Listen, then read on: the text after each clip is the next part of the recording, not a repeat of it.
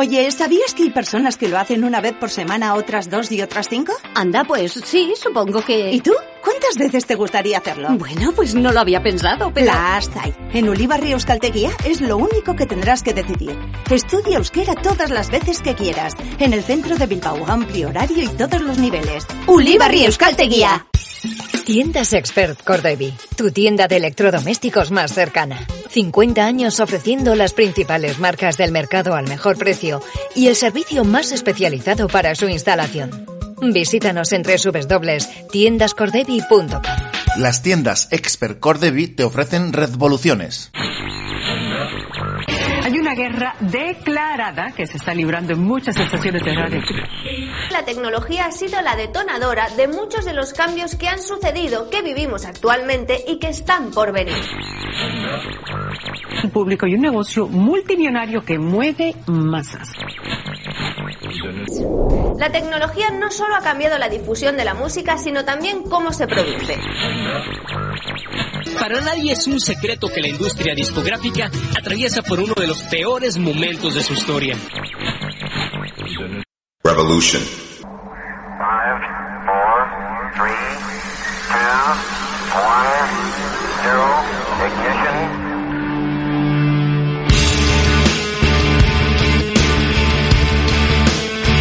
Os damos la bienvenida a la edición 427 de Revoluciones.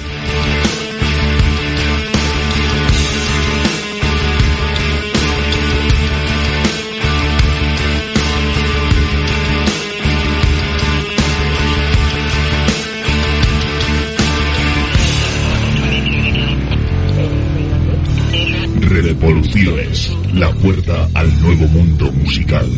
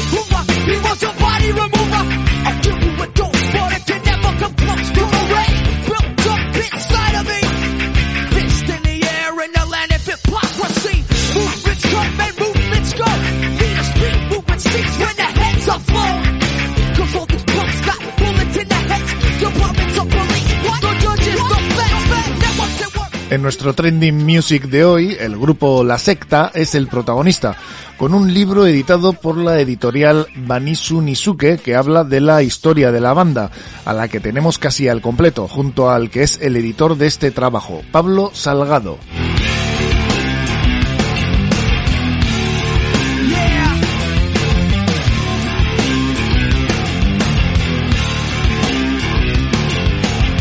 Esta edición del libro sobre el grupo viene acompañada, además, de dos temas inéditos que vamos a ofreceros.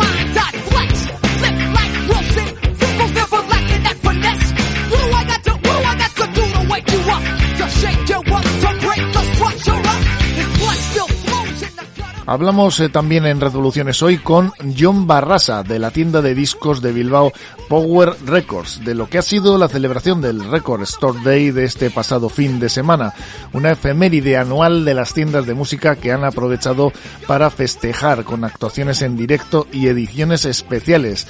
Y es que la venta de música en soporte físico y con la atención que nos ofrecen estos especialistas sigue viva. Cuidémosles como se merecen.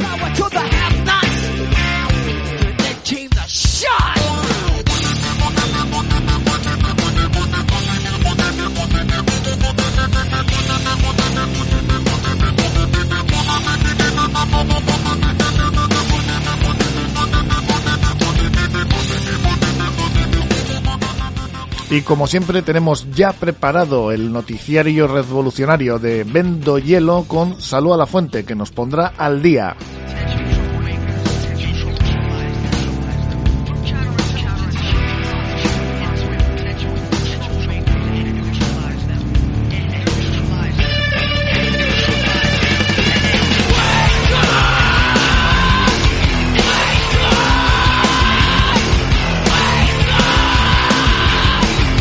Soy Joseba La Fuente, comienza Revoluciones y estáis invitados e invitadas.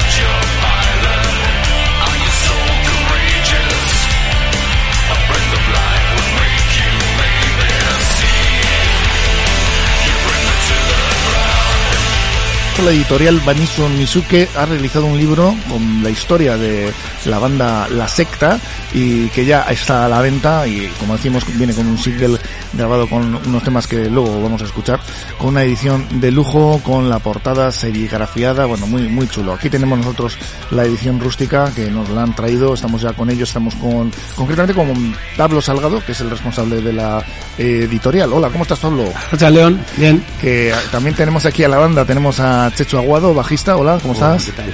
A Gorka La, La Rosea, que es el vocalista y guitarrista de la secta, hola. León. A Rata León y a Ricky Ibáñez, batería. León. Oye, que, bueno, ¿cómo surgió esto de, bueno, vamos a hacer una- un disco, con, o sea, un libro hablando de la banda, eh, con, ah, bueno, vamos a ver, luego metemos un single. Bueno, pues esto parte de, de un proyecto de la propia editorial, Banisu Misuke, que es una editorial nacida aquí en Portugalete y que llevamos ya desde el año 2009. Además nacimos con un primer libro eh, que se tituló Por tu Song, con todas Mm. las bandas que hubo en Portugalete desde el año 65 hasta el 2009. El, el nombre ya lo advierte además, ¿no? Él lo advierte clarísimamente. El proyecto siguió hacia adelante y bueno, re- retomamos el proyecto de Muscaria, hicimos varios libros eh, de música, uno, biografías de Willis Drummond, de Dud, y bueno, pues hace un par de años o así yo conozco a Gorka de una amiga común, Irache, y bueno, yo he sido siempre fan de, de la banda. En casa había un disco cuando yo era bastante joven y me acuerdo que lo escuchaba y me gustaba.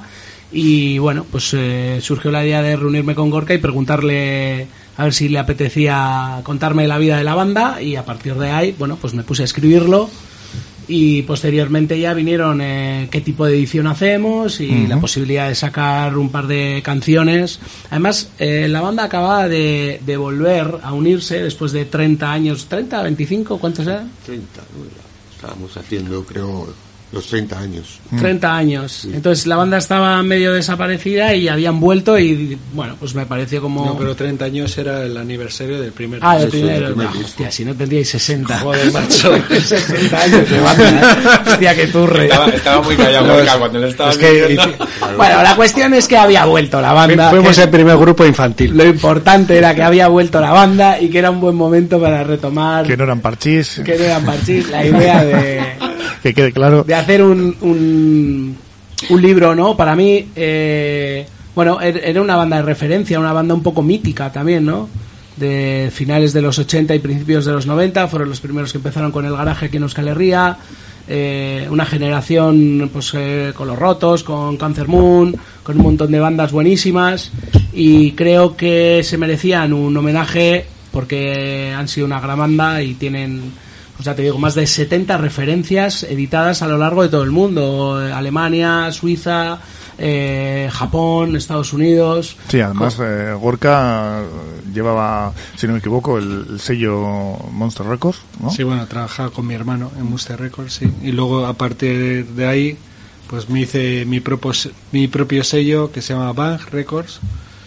Y bueno, siempre he estado ahí, entre Mm. fanzines y discos. Sí, eso era lo tuyo, ¿no? Yo Sí, sí, recuerdo sí. haber hablado contigo alguna vez y ahí Sí, estabas, ¿no? sí. También al- algo de serigrafía me suena, ¿no? También, bueno, Sí, bueno, mercadísimo, hice ¿no? Bellas Artes, Y entonces la- estaba metido ahí. La en imagen de la cubierta es de Gorka. Sí, un Sí, dibujo antiguo. Estos, estos dibujos eh, me suenan a mí, sí, haber- haber- haberlos visto.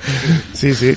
Y está muy elegante además, ¿eh? La portada invita a leerlo, ¿no? Luego vemos que dentro hay muchos recuerdos eh, personales, ¿no? De la banda, en algún escrito, de, también de, alguna letra, etcétera, ¿no? Sí. Está muy, muy interesante el libro. Sí, he, he- he sido un poco diógenes, ¿no? De todo lo que iba surgiendo en, en la historia, pues iba guardando en cajas, en cajas, y bueno, para, para algo servirá algún momento, y bueno, ha servido para, por lo menos para el libro este.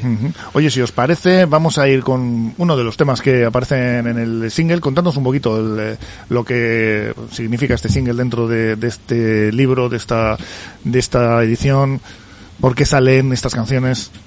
En principio eran temas que se habían quedado ahí en el tintero, no los habíamos grabado y queríamos darles otra oportunidad. Y luego surgió también el tema de la letra con el homenaje ¿no? a unas personas que, que han fallecido y que eran importantes para nosotros, ¿no? otros músicos australianos, Gorka sabe. Mm.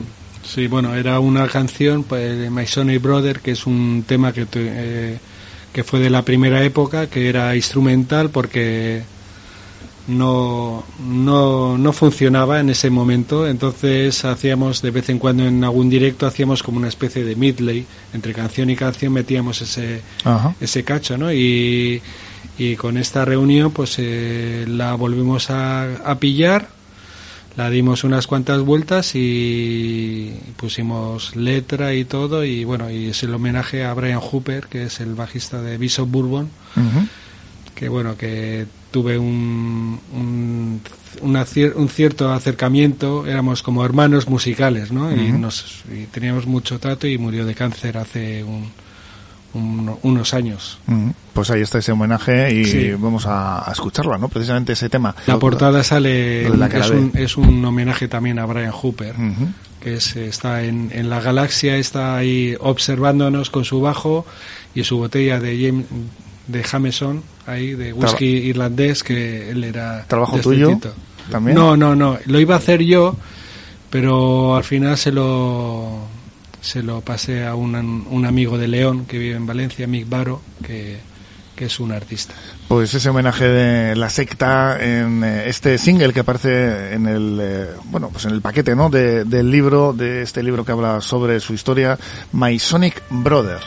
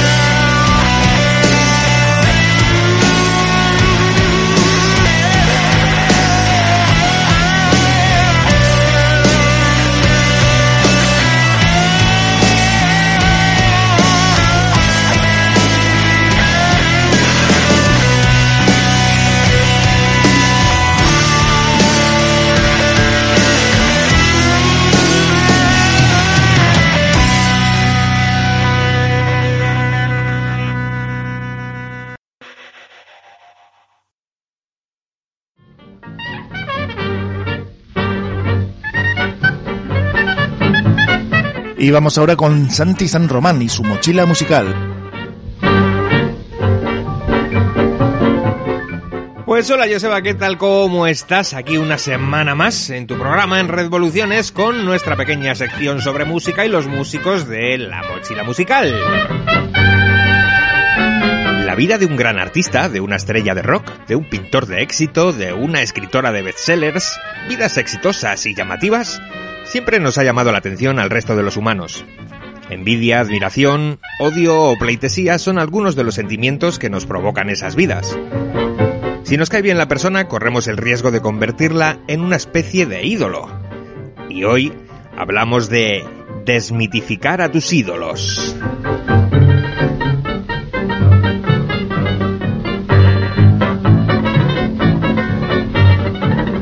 La segunda época dorada del rock, la década de los 90 del siglo pasado, la pegaba bien duro bandas como Metallica, Nirvana o Guns N' Roses. Y es de esta banda de la que voy a hablar un momento. La gira que hicieron aquellos años, cuando sacaron los apoteósicos Use Your Illusion 1 y 2, en los que se incluyeron varios temas anatemas de la banda, como November Rain, Don't Cry o el cover que hicieron del Knocking on Heaven's Door de Bob Dylan, pues la tengo bien clavada en la memoria. En algún momento, en VH1 o MTV, o alguna de estas cadenas en las que se emitían vídeos musicales y conciertos, pusieron un día un trozo de un concierto que hicieron Axel Rose y los suyos en Japón. Además de la infraestructura, super escenario a lo grandioso, me llamó la atención una camiseta que se ponía Axel en algunos momentos del concierto. Era una teaser con un dibujo de Jesucristo sufriendo la corona de espinas y debajo una leyenda que decía Kill Your Idols. Aquello me volvía loco. Era curioso estar viendo a uno de, entre comillas, ídolos con una camiseta incitando a derribar a todos tus ídolos. Sí, así de friki soy. Me fijo en esas cosas y me encanta imaginarme las razones que le llevan a uno a hacer aquello. Claramente era un acto premeditado, puesto que se la ponía en todos los conciertos, lo cual me decía que era un mensaje que querían transmitir al mundo. Total, que lo pensé mucho en su momento, pero como me relacionaba con seres humanos no tan frikis, pues enseguida pasó al fondo de armario de mis ideas por desarrollar. Así que igual es el momento. Siempre he pensado que eso de tener ídolos, idolatrar a un artista o alguien a quien admiras, es un acto derrotista que en el fondo mina tu autoestima. Miguel de Unamuno y Jugo fue un escritor y filósofo español que vivió el final del siglo XIX y el principio del siglo XX, momentos convulsos y ciertamente complicados en la historia de España. Escribió algunas de las obras más importantes de las letras, cientos de artículos, ensayos, en fin, un cultureta de los grandes. En uno de aquellos artículos leí algo que me hizo pensar mucho en la camiseta que llevaba Axel Rose en aquellos conciertos. Y por arte de magia, acabo de mezclar a Unamuno con los Guns N' Roses como quien no quiere la cosa. Me encanta. Un hombre le estaba contando a Unamuno que le admiraba tanto su obra y su persona que quería ser él, que querría ser Unamuno. Aquel hombre admiraba e idolatraba tanto a Don Miguel, pues tanto como tú lo haces ahora mismo con tus artistas favoritos. El bueno de Don Miguel le contestó con un par de cientos de palabras en las que reveló a aquel hombre que idolatrar a un ser humano es un acto irracional. Su tesis era que ser uno de tus ídolos significa no querer ser tú. Significa renunciar a ti mismo, significa devaluarte a ti mismo de tal manera que prefieres la vida de otro ser humano a la tuya propia. Y se lo hizo ver enseñándole sus cicatrices, sus dolores, sus contradicciones, que le hacían profundamente infeliz. Le hizo ver de forma cruda y directa que idolatrarlo a él no era lo mejor que podría hacer en su vida. Era un ser humano como aquel hombre, y así se lo hizo ver. Vamos a pensar ahora en el fenómeno fan de la música. Seguro que has visto en alguna ocasión en la que un artista triunfa mucho, algunas colas de adolescentes enloquecidos llorando por una mirada de sus artistas al pasar, por un autógrafo, por una foto. Colas enormes de seres humanos actuando de manera irracional, rayando con el público de aquellas iglesias en las que entraban casi en trance cuando escuchaban la palabra de Dios. Siempre me ha llamado la atención aquellas escenas porque yo he admirado a mucha gente, pero nunca he sentido algo tan profundo por un artista como para hacer dos días de cola para verlo pasar delante de mí durante un microsegundo. Y me han gustado muchos artistas en la vida, y he disfrutado mucho con ellos, pero de ahí a sentir algo así creo que estoy bastante lejos. Y con los años más aún, La experiencia de la vida me ha permitido conocer en primera persona a varias personalidades muy famosas, gente del cine, del teatro, de la música, hasta el punto de trabajar con ellos durante giras. Te da tiempo a conocer de verdad al artista. Y te voy a decir una cosa, la conclusión a la que llegas la primera tarde es tan abrumadora que se te da la vuelta a la cabeza. Cuando tienes una imagen de alguien basada en su éxito como artista, por ejemplo, normalmente va a contrastar mucho con la verdadera personalidad de ese artista. Hablo de darte cuenta de la cruda realidad cuando conoces a tus ídolos. Son seres humanos, como tú y como yo. De hecho, en la mayoría de las ocasiones, cuando conoces a la persona que encarna tu ídolo, te invade una sensación extraña de duda, de que algo no encaja. Y lo que no encaja eres tú. Eres tú quien ha construido una imagen, impuesta por los medios o no, pero una imagen irreal de una persona que no conoces de nada. Pero es una persona, como tú. Y a donde quiero llegar con este episodio es al punto que te ata algunas veces cuando quieres llevar a cabo algún proyecto y no te ves capaz porque estás lejísimos de la capacidad de tus ídolos para hacer música, esos grandísimos genios. Esa absurda idea se desmonta en una tarde tomando una cerveza con cualquier supermúsico que te venga a la cabeza. Enseguida te das cuenta de que no son personas especiales, no tienen superpoderes para hacer música que llene estadios ni viven de una forma estrafalaria y exótica.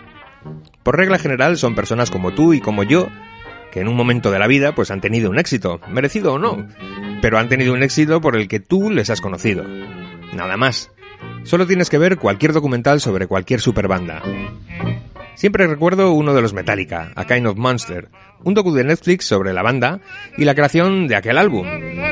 Se puede ver a esas superestrellas en la cruda realidad de la creación musical, a mí me llamó la atención lo parecido que trabajan con respecto a lo que puedas hacer tú con tus colegas en el garaje de tu madre. No sé, quizás pensaba que su forma de hacer canciones era algo más enjundioso que llegar al ensayo, ocurrírsele un riff a alguno de ellos y sobre eso crear un par de acordes, meterle un par de solos, batería característica y líneas de bajo cañeras y voilà, tenemos un super éxito de Metallica.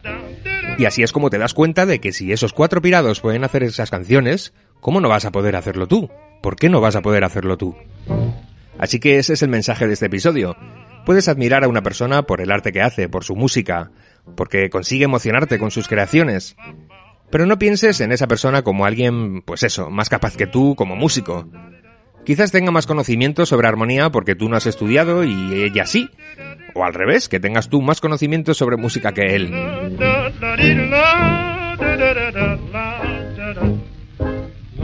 Pero en cualquier caso son seres humanos como tú, con la única diferencia, que es la que les permite estar ahí, y esa diferencia es, la mayoría de los casos, no es otra que apostar por sus proyectos con todo.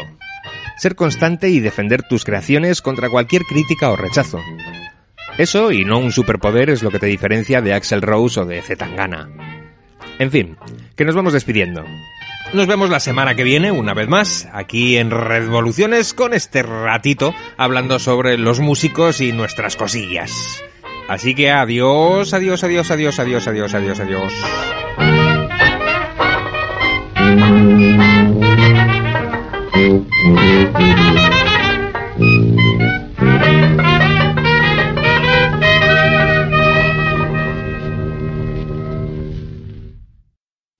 Let's do it.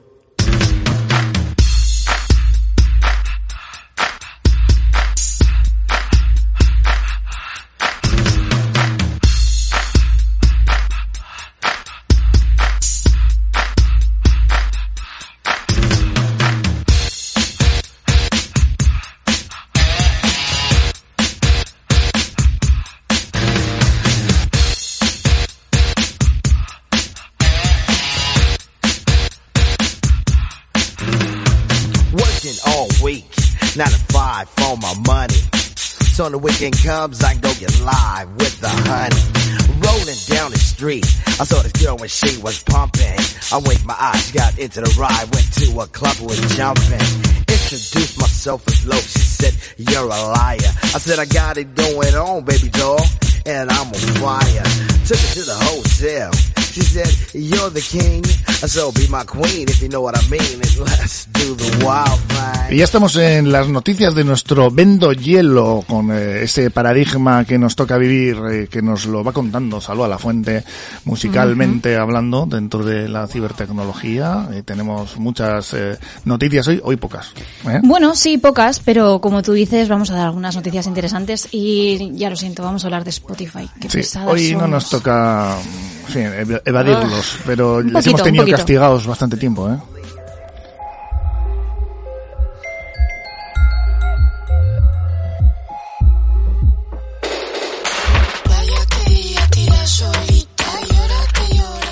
Resulta que Spotify va a permitir a sus creadoras autopublicar y monetizar sus podcasts en vídeo. Hasta ahora, evidentemente, teníamos en Spotify solo audio, pero parece que se va a introducir el vídeo. Bueno, algo que nos sorprende demasiado, ¿no? Pues no, la verdad que no. Ah, Lo que comentamos es que a partir del 21 de abril en Estados Unidos, Canadá, Reino Unido, Nueva Zelanda y Australia se va a poder subir eh, los podcasts de vídeo a Spotify a través de su socio distribuidor Anchor. No sé si os suena. Hmm, Sí, sí, bastante conocido. Bueno, pues de esta manera Spotify nos está diciendo, ¿no? Que está invirtiendo en la idea de los podcasts combinados con contenido de vídeo y se dice que ha invertido más de 100 millones para llevar a The Joe Rogan Experience, que es de este podcast ya hemos hablado en Sí, alguna ocasión. el que montó el pollo en su momento Neil Sí, Young y otros. todo el tema negacionista que y se demás. quitaron de en medio, sí. No querían salir en Spotify. Bueno, luego vino lo del CEO que compraba armas. Y, Sí, y fue ya fue cuando les fulminamos directamente y hasta hoy, ya unos meses, ¿eh? Junto con el acceso abierto, Spotify ha anunciado que está implementando la monetización de los podcasts de vídeo, especialmente en las suscripciones, que lanzó para programas de audio el año pasado y a través de las cuales va a otorgar a sus creadoras el 100% de los ingresos hasta finales de año. Eso es lo que prometen. Claro, Eso ya veremos luego. hay un asterisco. ¿Cómo que Mm. hasta finales de año? Pues a partir de 2023 se va a reducir en 5%. Bueno, ¿vale? si ya te están advirtiendo que el 100%, Y luego, pero luego mm, no, claro. fíjate después. ¿Qué de sucederá? luego. Exactamente. En fin.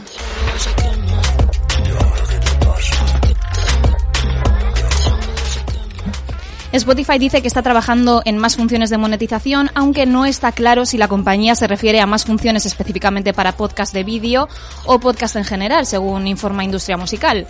No sé qué se estarán cociendo, yo creo que están viendo que poco a poco la gente se pira porque evidentemente salseo tras salseo la gente se les ve un poquito. Entonces ya... Buscándose la vida Spotify. sí.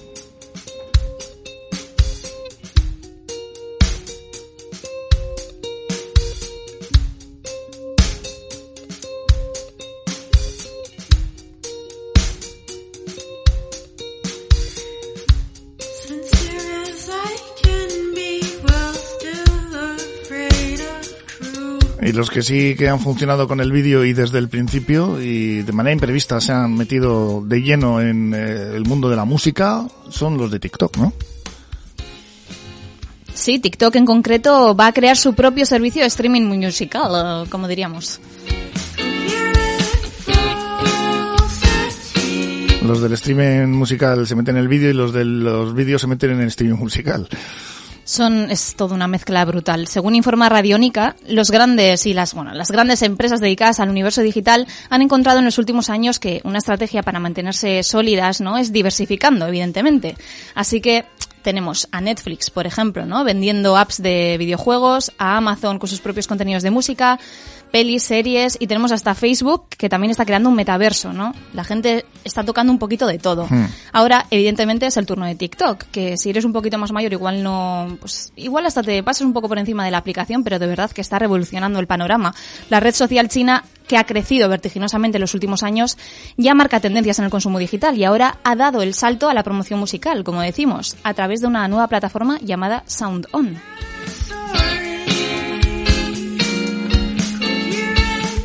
Esta plataforma está dedicada a dinamizar la distribución musical, ofreciéndole a sus artistas herramientas gratuitas. Lo más importante de todas estas es que puedan subir su música sin costo y que está dando, ¿no? Esta SoundOn, esta plataforma nueva, pueda hacer parte de las plataformas de streaming musical más populares, ¿no? Que se pueda compartir tanto en Apple Music, en Spotify, en Tidal, por decir algunas, ¿no?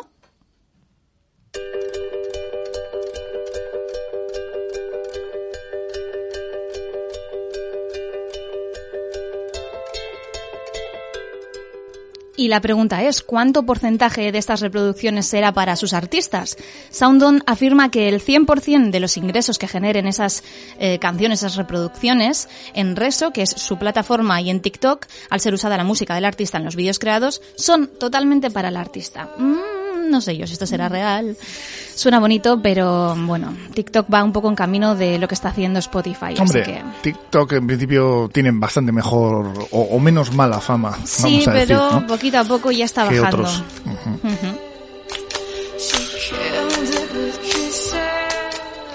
Además de prestarles el servicio de gestionar su música en plataformas de streaming, Soundon va a permitir a sus artistas ver toda la información de sus usuarios y usuarias que escuchan las canciones, ¿no? Y además recibirán asesoramiento en las plataformas de, de incluso publicidad y marketing. O sea, que es un servicio bastante completo.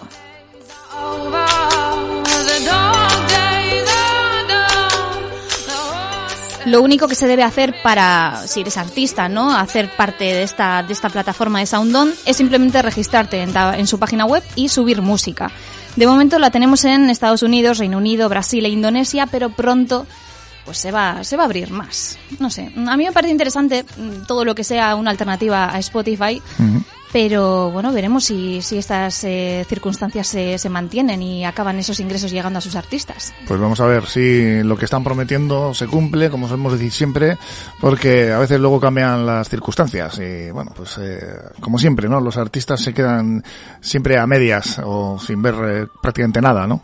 Si lo dices, lo prometes, hazlo, por Dios, TikTok, confío en vosotras. Bueno, tú prométeme que luego vuelves a dar una noticia y, Sí, y ahora despedimos el programa. Gracias, Aloha. Hasta luego. Hasta luego.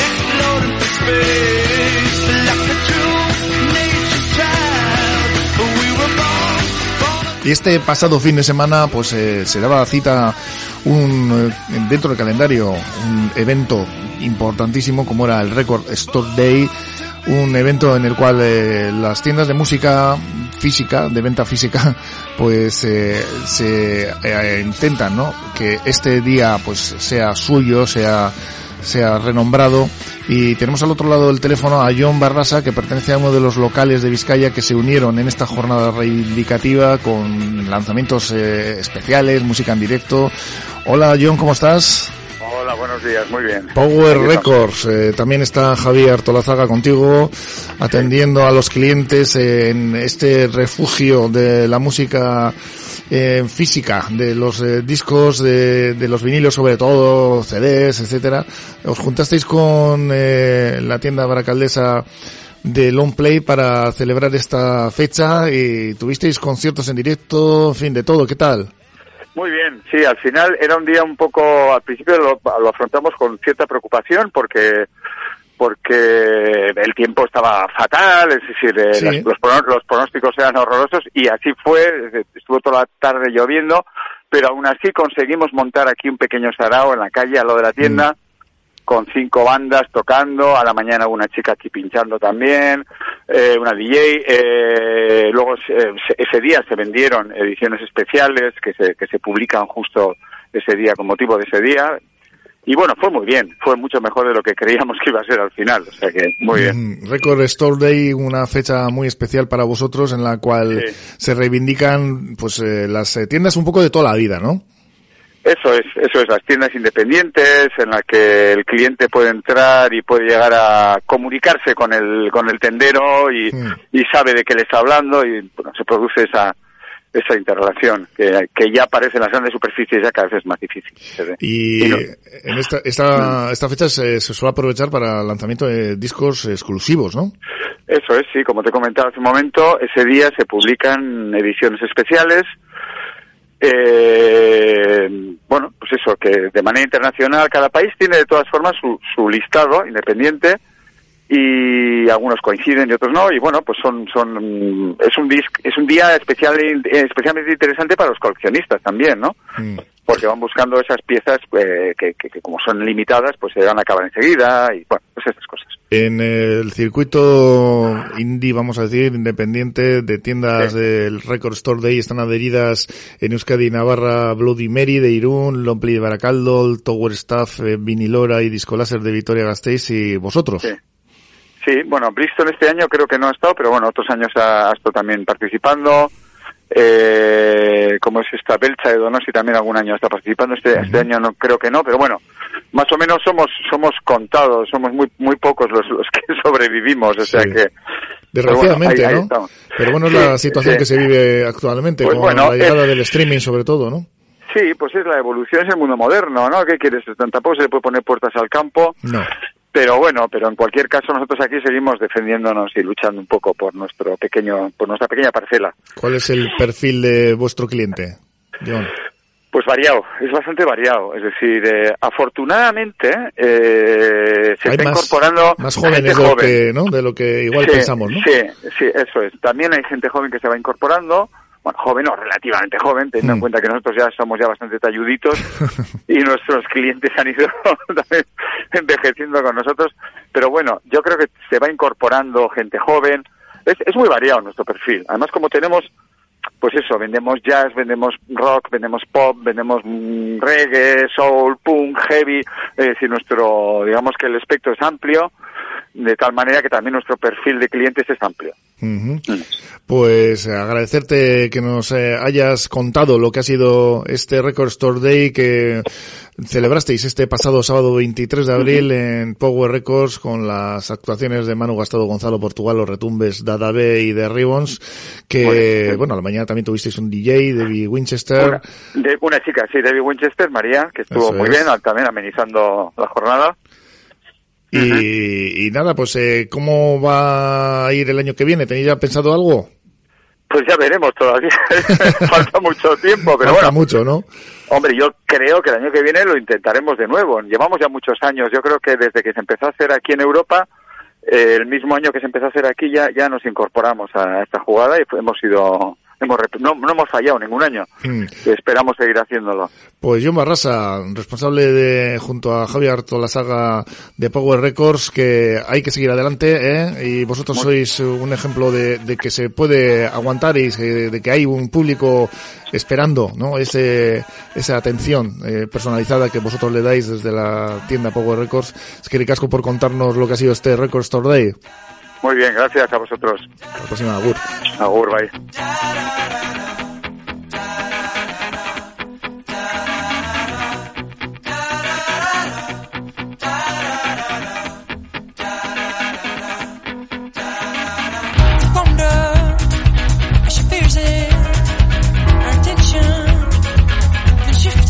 Vamos despidiendo ya el programa con una noticia que nos queda por aquí del Vendo Hielo y luego Mm, pues nos vamos con eh, la secta y con eh, ese libro Salud a la Fuente con los directos en este caso que son eh, los que nos eh, vienen ya con otro aire, ¿no? Sí, parece que tenemos una noticia positiva, aunque sea un poquito positiva, y es que el sector del directo muestra una recuperación del 13,7%.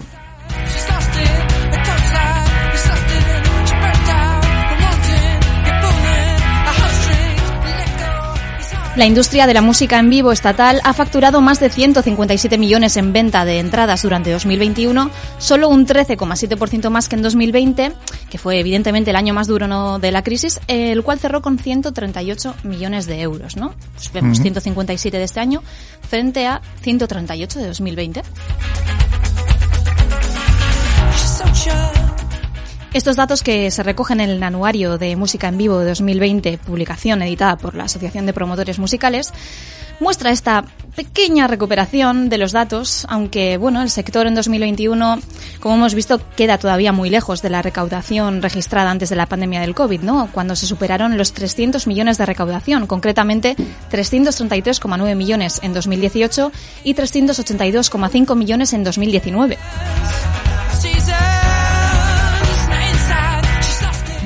Si hacemos el análisis por meses, la venta de entradas no empezó a recuperarse hasta el mes de agosto, que evidentemente coincide ¿no? con la ampliación de, de aforos y la celebración de los primeros eventos multitudinarios. Durante el último trimestre de 2021 se registraron cifras propias de los años anteriores a la pandemia, llegando en diciembre a casi 30 millones de euros en facturación, una cifra récord que confirma la tendencia en alza en la industria musical en este año.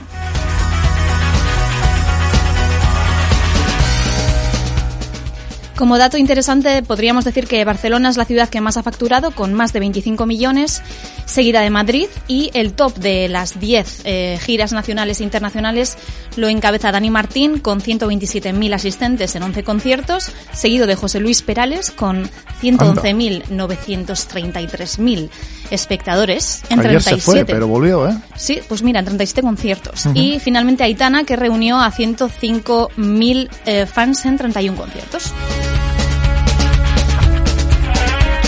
Pues los conciertos que vuelven, eh, estamos, eh, como no, pues eh, encantados de que esto así sea y aquí seguimos con la secta que también está con su editor, eh, con eh, Pablo que nos contaba antes, oye, que, fin, pues han metido en este lío de sacar un libro con un single y que están encantados, ¿no?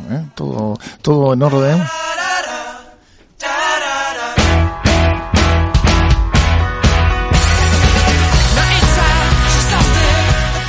Así es, ¿no? Contentos, ¿no? Con el resultado. ¿eh? Estaremos más contentos cuando se haya vendido. Yo estoy vendiendo más que él. ¿eh?